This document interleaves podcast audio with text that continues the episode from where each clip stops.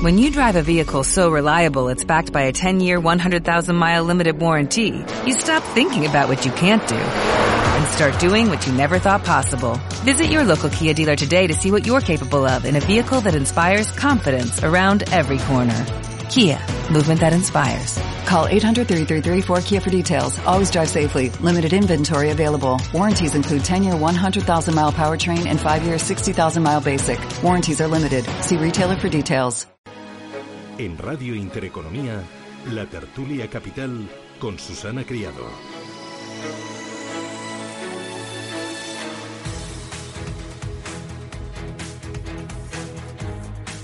Tertulia de mercados, 8 y 14 minutos de la mañana. Hoy nos acompaña eh, Ricardo Comín. Ricardo, ¿qué tal? Muy buenos días. Buenos días, ¿cómo, ¿Cómo vas? Pues bien, bien. La verdad Bien. es que un poco, un poco perezoso de lunes, pero, pero bien, bien. Es que cuesta, además, cuando hace tanto frío, ¿no? Entra ganas de quedarse en casa con mantita y poco más, ¿no? Mm, Sí, pero bueno, no, yo no soy muy friolero. O sea, Ah, Yo lo llevo bien, yo lo llevo bien. A diferencia tuya. Bueno, Ricardo Comines, director comercial en Bontobel para Iberia y Latinoamérica. No, bueno, yo tengo ahí el termostato un poco eh, descompensado. Hay veces que tengo mucho calor y otras veces que tengo mucho frío. Pues eh, no sé, es incontrolable como los mercados. Patricia Tomás, ¿qué tal? Buenos días. Buenos días. Ay, los mercados, qué dolor de cabeza, ¿eh? Qué dolor, qué dolor, qué sufrimiento, pero bueno, hay que ser optimista. Bueno, enseguida lo contamos. Patricia Tomás, directora de ventas en Europa de Alken Asset Management. Pablo Martínez Bernal, ¿qué tal? Buenos días. Hola, buenos días, Susana. Tenía ¿Cómo muchas estás? ganas de verte por aquí. Igualmente feliz año todavía. Igualmente. Eh, ¿Qué tal tu fin de semana? Bien, como comentábamos, pues un poco de frío, pero bueno, se eh, pueden hacer planes en, en interior, ir al cine o... Oye, ¿nos estaba recomendando alguna película? ¿Porque Sí, la has el- visto o de oídas? Me No, estás no, la, hablando? la he visto. El- se llama El vicio del poder y es una biografía sobre Dick Cheney, que fue vicepresidente con,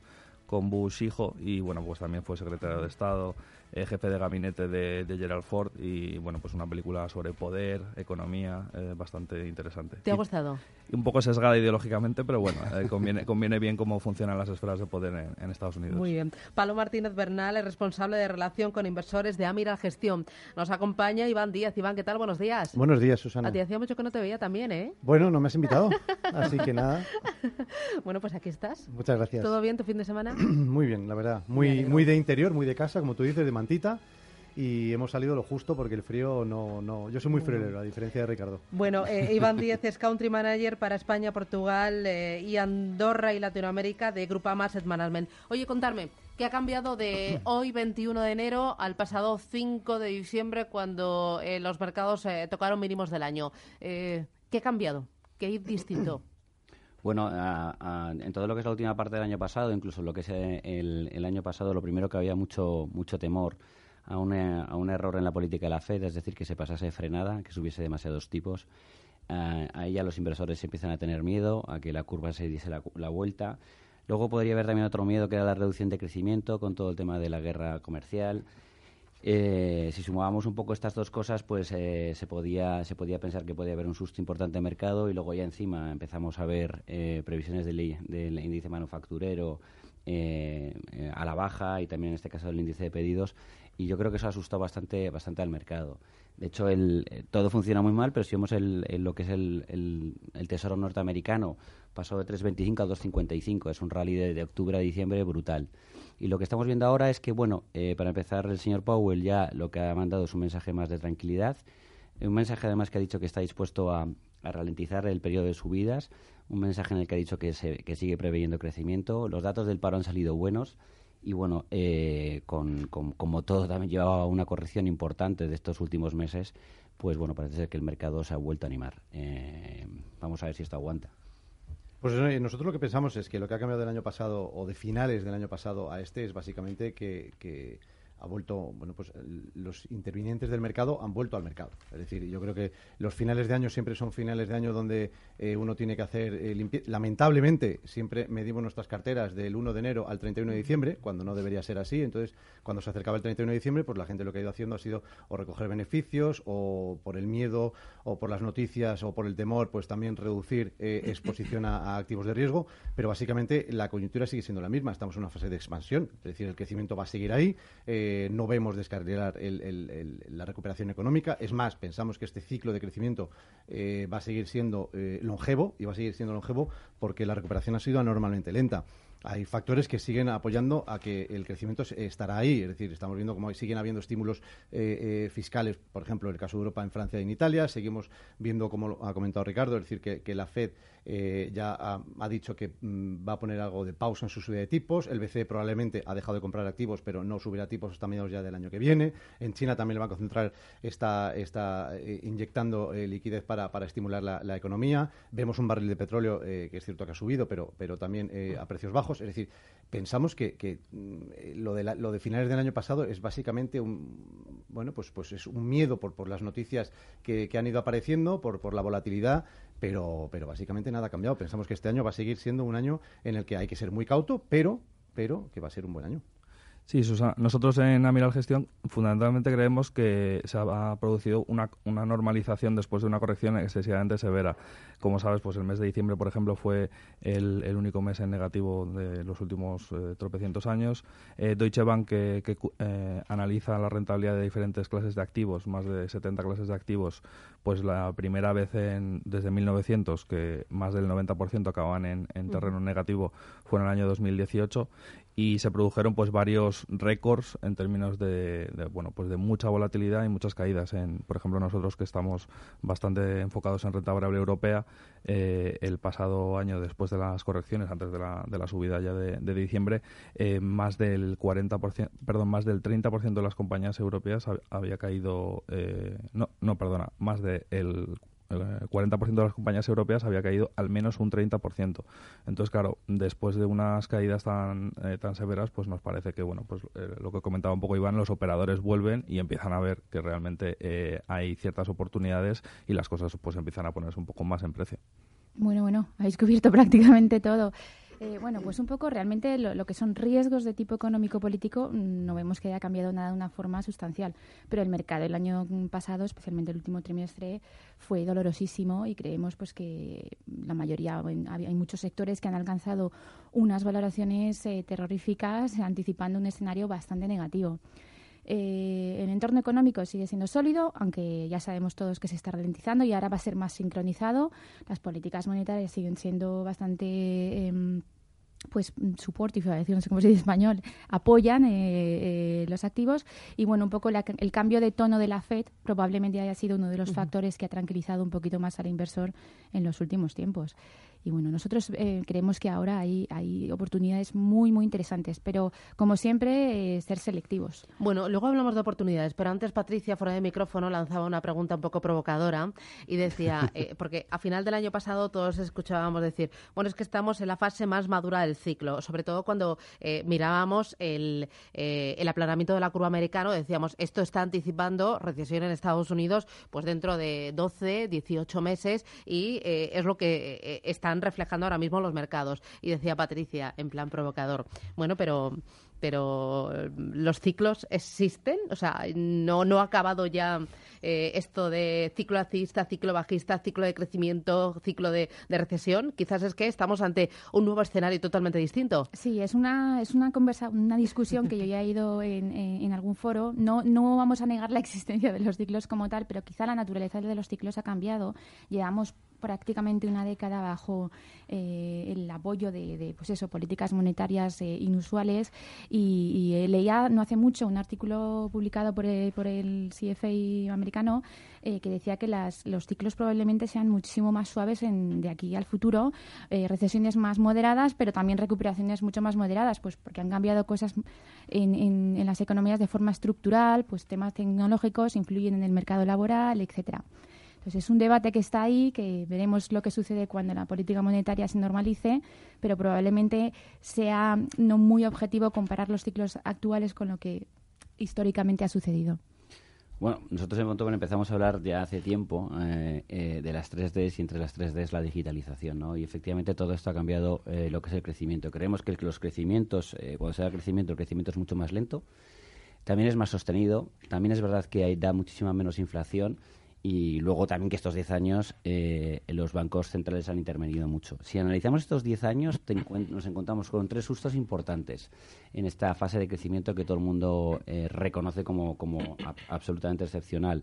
En 2011, eh, todo empezó a, volverse a animar en 2009. En 2011 tuvimos todo lo que es el tema de la crisis periférica, que parecía que se volvía a acabar el mundo. En 2013 tuvimos el taper tantrum famoso de, de, señor Bernanke, que también parecía que habíamos, todo esto había llegado a su fin. Y en, la primera, en el primer trimestre del 2016 fue también bastante sangriento, ¿no? si queremos llamarle así, en mercados y luego también hubo, hubo un, animarse de nuevo. No estamos diciendo con esto que todo que, ahora vuelva a pasar lo que pasó después de estos de estas tres de los estos tres escenarios. Primero porque para empezar en renta fija las yields son mucho menores. Eh, luego, por otro lado, que los nervios están mucho más a flor de piel en todos los inversores. Es decir, eh, estamos hablando que si esto es un rebote o, de verdad esto coge otra vez momentum. Es decir, todo el mundo está agarrándose un poco más a la mesa. Pero sí que es verdad que hay crecimiento. Eh, se espera un crecimiento en Europa, por ejemplo, 1,7. Se espera crecimiento en Estados Unidos. Se espera para la parte emergente, que es interesante, que también se pueda, pueda, pueda comportarse bien después de la subida tan fuerte de lo que es el dólar americano. Con lo cual sí que creemos que puede haber un que se anime de nuevo los mercados, que esto se alargue un poco más y que efectivamente, como se veía posible recesión en 2020, pues en el año 2019 sea más placentero de lo que de lo que fue el 2018. Sí, nosotros un poco en línea con lo que comentaba eh, Patricia de la fuerte distorsión que han generado los bancos centrales, eh, nos parece que en los últimos años, pues evidentemente fruto de esa, de esa experimento monetario que, se ha producido, pues ha tenido muchas segundas y terceras derivadas. Eh, por ejemplo, fruto de no existir unas rentabilidades en, renta fija lo suficientemente atractivas, ha habido un, trasvase gigantesco de, assets hacia, hacia renta variable y eso ha, distorsionado en, en algunos nichos de, de mercado, sobre todo en compañías de una calidad muy grande eh, sus precios y nos parece que, bueno pues una vuelta a la normalidad en tipos de interés pues va a ser positivo porque se va a reducir eh, esa manipulación de, activos. Uno de los aspectos más importantes después de crisis muy fuertes como fue la de 2008 es que los activos eh, corrijan sus valoraciones. En Estados Unidos por ejemplo pues el mercado de la vivienda en Miami en un año en apenas un año pues corrigió un 50% la baja. Nosotros en España hemos tenido que digamos hemos estado ahí eh, retrasando y demorando la, corrección de, los activos inmobiliarios demasiado tiempo y eso no, no, es positivo. Entonces, todo lo que sea pues reducir esa, esa intervención, el dopar las economías con, tipos reales negativos, pues nos parece positivo.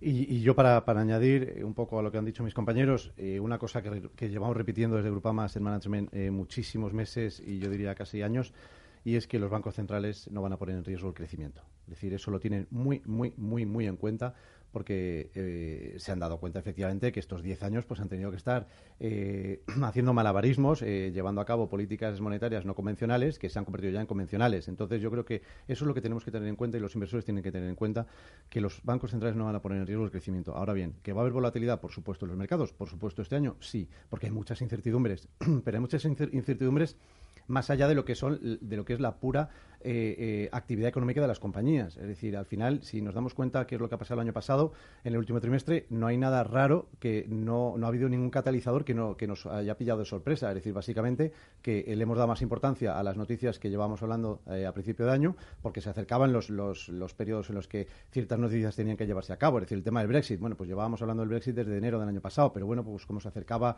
el periodo en el que, en el que Reino Unido tenía que salir, pues, pues le dimos más importancia. El tema de la guerra comercial entre Estados Unidos y China también estaba a principio de año. El tema de Italia también estaba a principio de año. Es decir, que básicamente fue una sensación de que le dimos más importancia a las noticias y por eso el mercado, el mercado sufrió. Pero, eh, insistimos, añadiendo lo que, lo, que, lo que han dicho mis compañeros, hay que tener en cuenta que los bancos centrales no van a poner en riesgo el crecimiento y eso es lo más importante para los mercados. Mm, me voy a ir a publicidad. Eh, eh, luego hablamos de las emociones, porque antes también el micrófono cerrado decíamos, ojo, eh, esto hemos aprendido que hay que no dejarse llevar por las emociones porque aquellos que salieron en diciembre se han perdido todo este rebote. Oye, y luego quiero que me expliques lo de las tres Ds. Una es la digitalización y las otras dos, no me digas nada, publicidad y a la vuelta.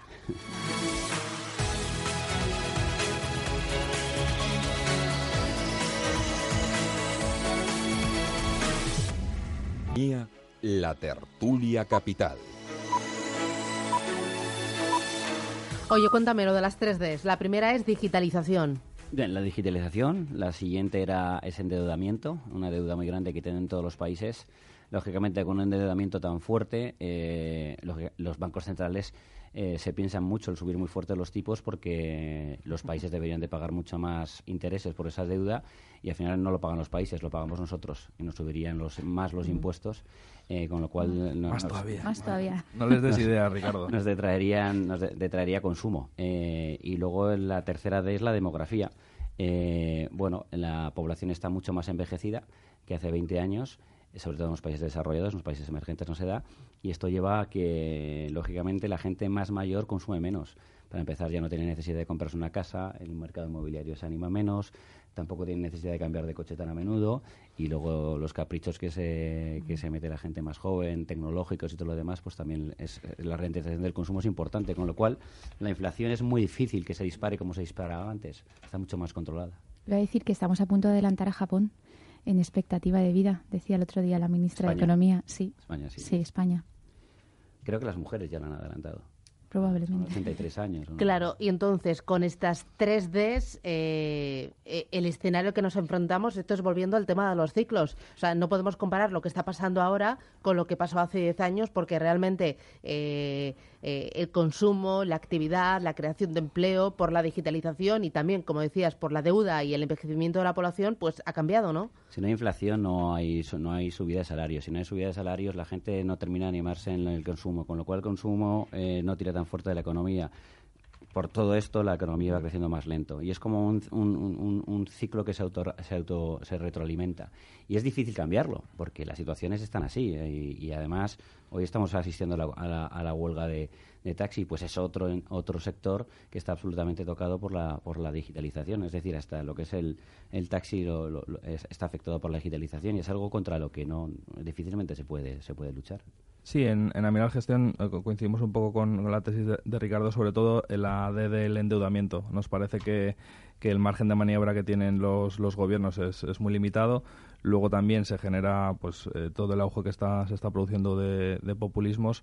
eh, es más tensión eh, todavía sobre, sobre las principales economías, porque si las tienes muy endeudadas, eh, pueden optar al poder partidos políticos que tienen pues ideas un poco eh, muy cortoplacistas y, y que suenan muy bien, pero que luego la realidad es, es, eh, radicalmente diferente, eso nos parece que a, a largo plazo pues pone mucha tensión sobre, sobre las diferentes economías y es muy importante pues que, que haya normalidad. Eh, pues eh, sobre todo el tema del endeudamiento nos parece muy preocupante porque es que no se puede pagar. Si, Claro. si suben tipos, mm, o sea, España, eh, pues por, no sé, por, por cada 1% de subida de tipos de interés, pues no sé si la deuda se disparaba tropecientos eh, mil millones, ve- 20, eh, 25 mil millones. Entonces, no, no hay margen. Mm, Y lo que hemos aprendido del mes de diciembre al, eh, al día de hoy, 21 de enero, es que no hay que dejarse llevar por las emociones, porque quien lo hiciera en diciembre y empezara a vender asustadito, asustadito, diciendo el mundo se viene abajo y la recesión está aquí llamando a nuestras puertas, pues eh, se ha perdido un buen mes. Efectivamente, yo creo que hay dos aspectos importantes en lo que has comentado, Susana. Uno, eh, eh, evidentemente, no hay que dejarse. Cuando uno define su estrategia, cuando uno define su perfil de riesgo, cuando uno define su horizonte de inversión. Esta es lo- la teoría, ¿eh? Esta No, es la no, teoría. efectivamente. Y nuestra labor, y nuestra labor es educar, es formar y es, y es decir eh, eh, eh, a nuestros clientes lo, que necesitan, no lo que quieren. Eh, evidentemente todos quieren rentabilidades sin riesgo, eso mm, pues es difícil. Otra cosa es decirle, mira, tú necesitas esto. Entonces, ¿qué es lo que pasa? Que no podemos dejar ni que las emociones, ni que los sentimientos, ni que, ni que la- las noticias nos hagan cambiar nuestro perfil o nuestra estrategia cada dos por tres. Eso por un lado. Y segundo, otra de las cosas que ha pasado el año pasado, a finales de año, es que mucha gente se había dado cuenta de que no estaba en el perfil de riesgo adecuado. Es decir, mucha gente eh, se había desperfilado. Eh, mucha gente había, eh, con, con perfiles de riesgo conservador habían estado asumiendo riesgos innecesarios porque todo iba bien y porque todo subía. Cuando se han dado cuenta de que en un día puede caer un 5% su cartera y les ha entrado una úlcera y no han podido dormir, es cuando se han dado cuenta de que a lo mejor estaban mal perfilados. Entonces yo creo que eh, eso es muy importante, perfilarse bien independientemente de cómo vayan los mercados y segundo, no dejar que las emociones y los sentimientos nos hagan cambiar nuestra estrategia de inversión cada dos por tres. Bueno, tampoco olvidemos el tema de ETFs. ¿eh? O sea, yo creo que también es, una es un nuevo jugador a, a esta partida que en un momento dado le está añadiendo mucho más picante. Es verdad que la compra de... Al final, eh, ente- o sea, lo, que, lo que siempre hemos entendido todos es que comprar bolsa es comprar compañías. y apuestas por las compañías que lo van a hacer mejor, que van a ganar más dinero y te vas a hacer partícipe de, esos, de, de, ese crecimiento de beneficios. En una ETF lo que, tú, lo que tú estás comprando en este caso es un índice, no estás comprando tanto compañías. Y cuando empieza a haber en un momento dado, apuestas por un índice por lo menos, eh, cuando empieza a haber en un momento dado una corrección muy fuerte dentro de mercados, la gente empieza a, en este caso los inversores empiezan a vender ETFs, venden las compañías buenas y las compañías malas. Esto da oportunidades bastante importantes cuando de repente hay, hay, una, hay, un, hay una corrección muy fuerte en precios, sobre todo para las compañías buenas, lo que estabas hablando antes, Pablo y por eso creemos que en un momento dado, en esta corrección, en todo lo, en todo lo que está eh, sufriendo ahora mismo el mercado, la gestión activa tiene muchísimo más sentido porque se puede beneficiar de, de, estos flujos masivos de salida, de huida que ha habido en este caso llevados por las ETFs. Es muy parecido a, a lo que son las salidas por los stop loss cuando empieza a verse haces una bola de nieve. Cada vez me pierdo, pues el de enfrente vende, yo, entonces baja más, yo entonces también vendo, vende el de detrás y lo que están vendiendo es todo, lo bueno, lo malo y lo regular. Y todos a una misma, ¿no? Sí, nosotros también eh, creemos que el impacto de, del auge de la gestión pasiva, pues evidentemente en esta última corrección se, se, ha tenido que notar porque ha sido un, digamos, un crecimiento imparable. Eh, antes comentábamos el tema de, la, del fallecimiento de Jack Bogle la, semana pasada, el fundador de, Vanguard. Pues evidentemente hay que agradecerle muchas cosas. Es una persona que, que puso el foco eh, en los inversores finales y que antepuso su, digamos, su interés económico personal, porque no falleció falleció multimillonario, sino que, falleció con, una riqueza muy modesta en beneficio de, todos los eh, millones de, inversores alrededor del mundo que, optan a, mejores comisiones, a fondos con mejores comisiones. Pero sí que es cierto que ese auge, eh, que fue lento, en los últimos 10 eh, años ha sido espectacular es positivo pues que se ponga un poco de, presión en, términos de precios al mundo de la gestión de activos, pero también es cierto que, genera muchas distorsiones y todo sube en bloque y baja en bloque y el, aumento de la volatilidad yo creo que, es muy, muy peligroso. Se sigue una tendencia desde los últimos 50 años de la tenencia media de acciones en renta variable y bueno, pues en los años 50 en Estados Unidos a lo mejor la tendencia media eran 5 o 6 años y ahora es de menos de, un año. Y con el, eh, el, auge de la gestión pasiva, pues a lo mejor estamos hablando de que una acción está de media en cartera menos de 6 meses. Eso es una clara oportunidad para la gestión activa para crear valor a largo plazo, pero eh, supone que hay más volatilidad. Entonces, como hay más curvas, eh, los inversores digamos que las curvas no les, no les gustan nada. ¿Tú qué dices, Patricia? Pues nosotros en Alken, que somos, vamos, gran creyentes en, gestión activa, de hecho es lo que hacemos, gestión activa, no podemos estar más de acuerdo. Y como también esperamos que las condiciones de mercado continúen muy volátiles, pues eh, creemos que este año va a ser un, buen año para, para los buenos stock pickers, está claro, hay que, hay que hacerlo bien. Bueno, eh, me voy a publicidad otra vez, eh, paradita, a la vuelta en este escenario en el que no hay que dejarse llevar por las emociones, los ciclos eh, no son a día de hoy lo que eran hace 10 años, en la que realmente desde el punto de vista macro sí que tenemos más tranquilidad por lo que habéis dicho, tipos de interés, Powell, crecimiento del 1,7 en Europa, crecimiento también sostenido en Estados Unidos. En este escenario, ¿qué proponéis para ese ahorrador que tiene un buen asesoramiento y realmente está bien perfilado? Bueno, publicidad y me lo contáis.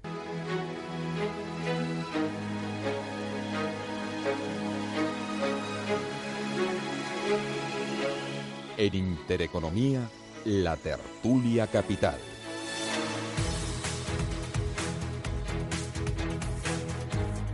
En este escenario, eh, oportunidades, ¿dónde veis valor? Iván, arranca tú.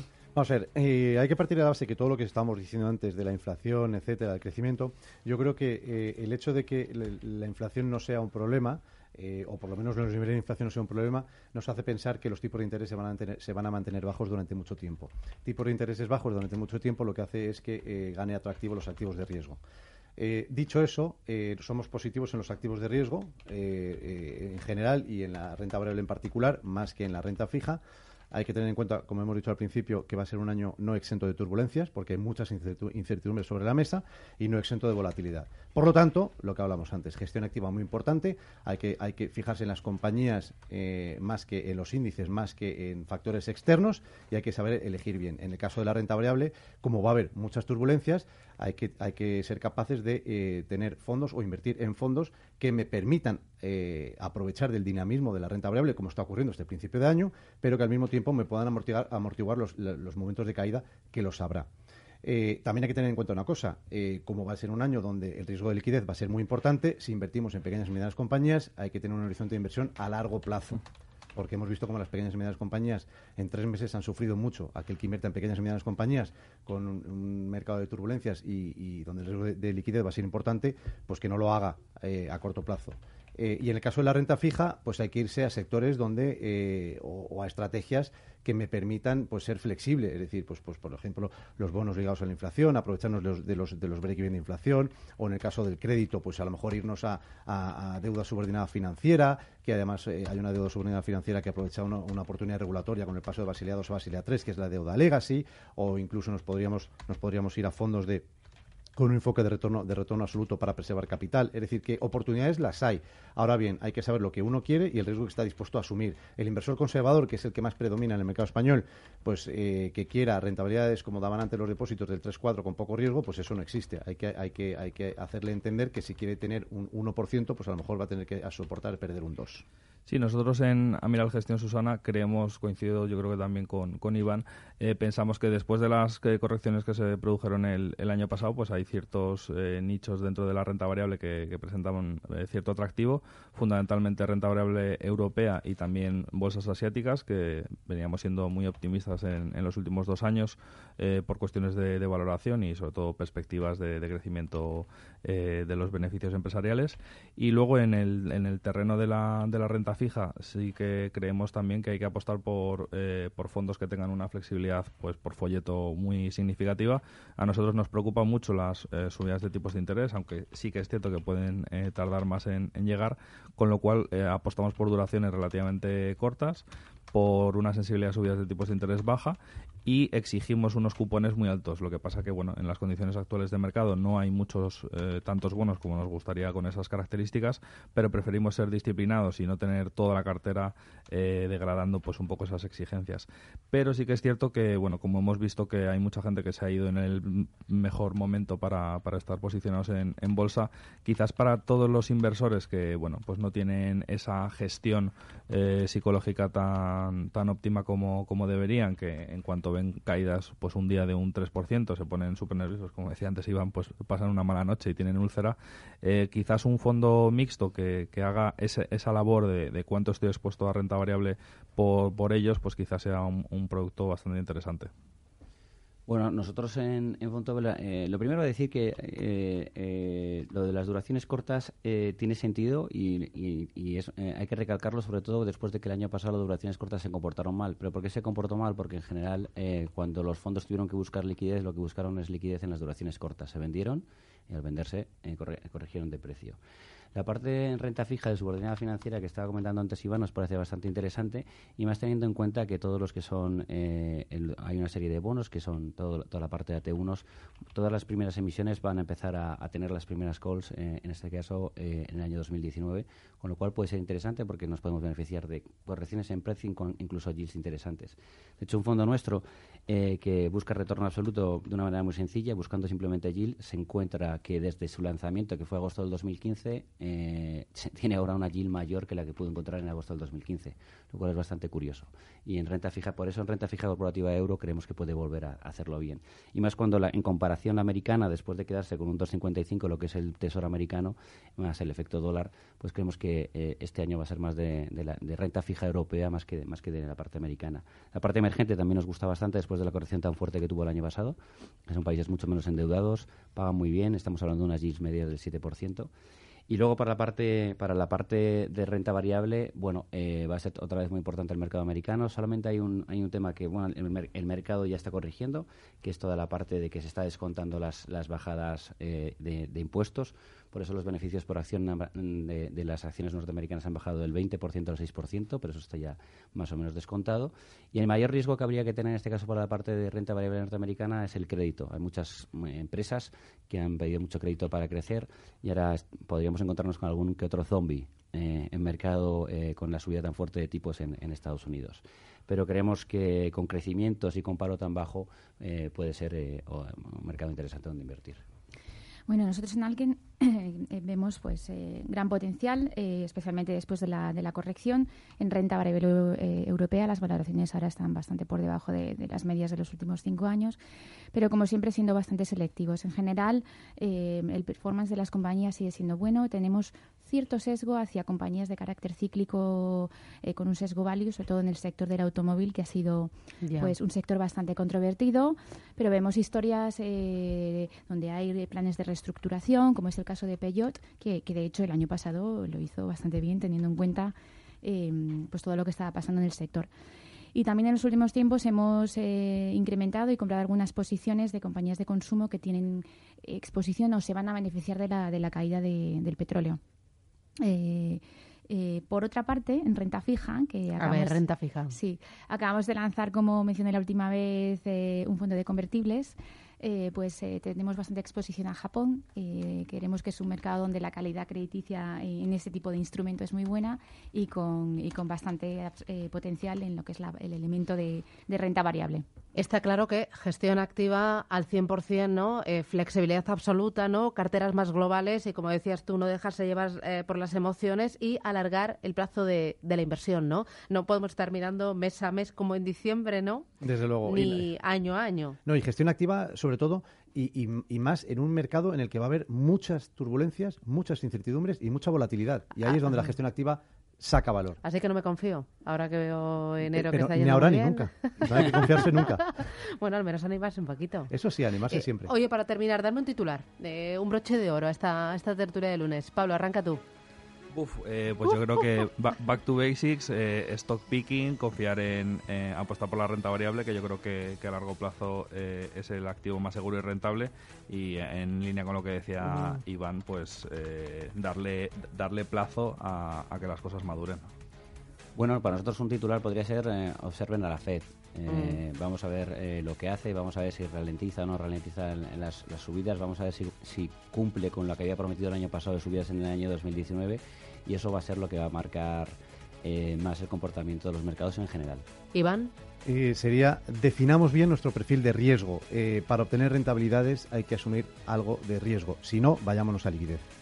Y bueno, pues ya eh, después de, no hay recompensa. Eh, después de un duro año 2018 es el momento de, comprar. Nosotros creemos que sí. Muy bien. Pues eh, Ricardo Combín, Montobel para Iberia y Latinoamérica, Patricia Tomeas, Alken Asset Management, Pablo Martínez Bernal, Amira Gestión, Iván Diez, Grupama Asset Management. Un placer. Gracias, que tengáis buen día y a por el lunes. Adiós. Hasta luego.